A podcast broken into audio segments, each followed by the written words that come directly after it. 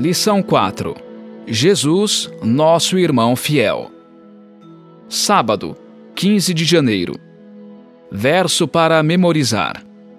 Visto, pois, que os filhos têm participação comum de carne e sangue, também Jesus igualmente participou dessas coisas, para que por sua morte destruísse aquele que tem o poder da morte, a saber, o diabo. Hebreus 2, verso 14.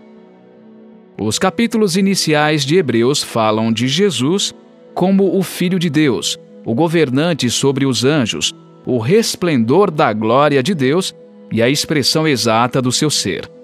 Jesus é o Filho do Homem, pouco menor do que os anjos, que adotou a natureza humana com toda a sua fragilidade, até a morte.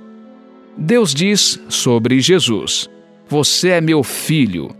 Jesus se referiu aos filhos humanos como seus irmãos. O Pai declarou a soberania divina do Filho. O Filho afirmou sua fidelidade ao Pai. Em Hebreus 1, Jesus é o Divino Senhor, Criador, sustentador e soberano. Em Hebreus 2, ele é o sumo sacerdote humano, misericordioso e fiel.